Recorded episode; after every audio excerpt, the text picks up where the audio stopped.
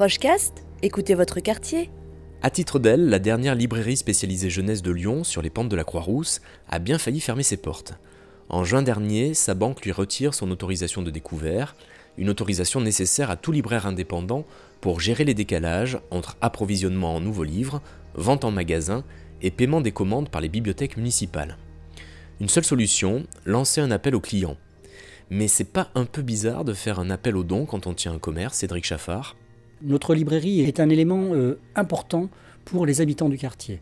Quelque chose qui est un espèce de point d'ancrage pour eux, qu'ils ne veulent pas voir disparaître. On est quelque part un petit peu plus qu'une simple entreprise.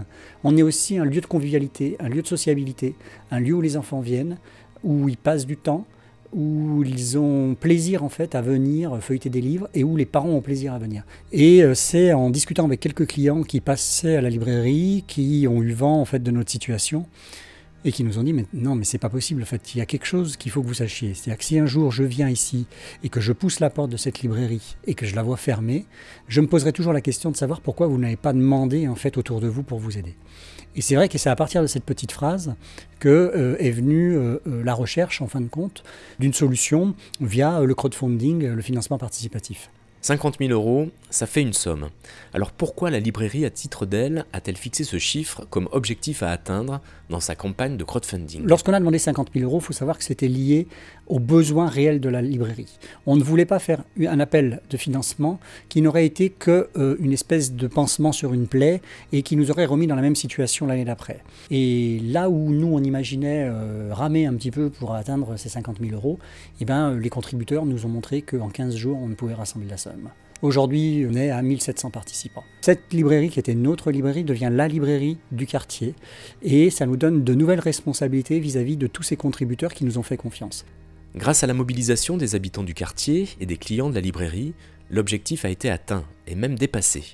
De quoi permettre à, à titre d'aile de repartir du bon pied, de payer le coût de la campagne de financement participatif, mais aussi de consolider son activité à travers de nouveaux projets avec ces 50 000 euros, on savait que la librairie pouvait continuer, était à l'équilibre avec une personne à plein temps.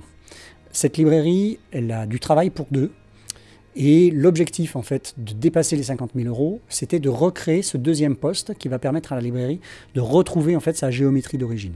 Peut-être agrandir, mais surtout développer des rayons. On a de très très fortes demandes pour les bébés, par exemple. On va aussi accentuer la bande dessinée jusqu'aux adolescents.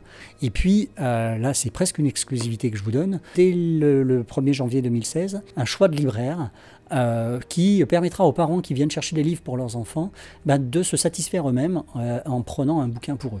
À titre d'elle, a encore besoin de vous pour envisager l'avenir sereinement. Alors prenez part à sa campagne de financement participatif sur la page à titre d'elle du site Ulule avec un U. Plus d'infos sur la Croix-Rousse en vous abonnant à Prochecast sur l'application iTunes.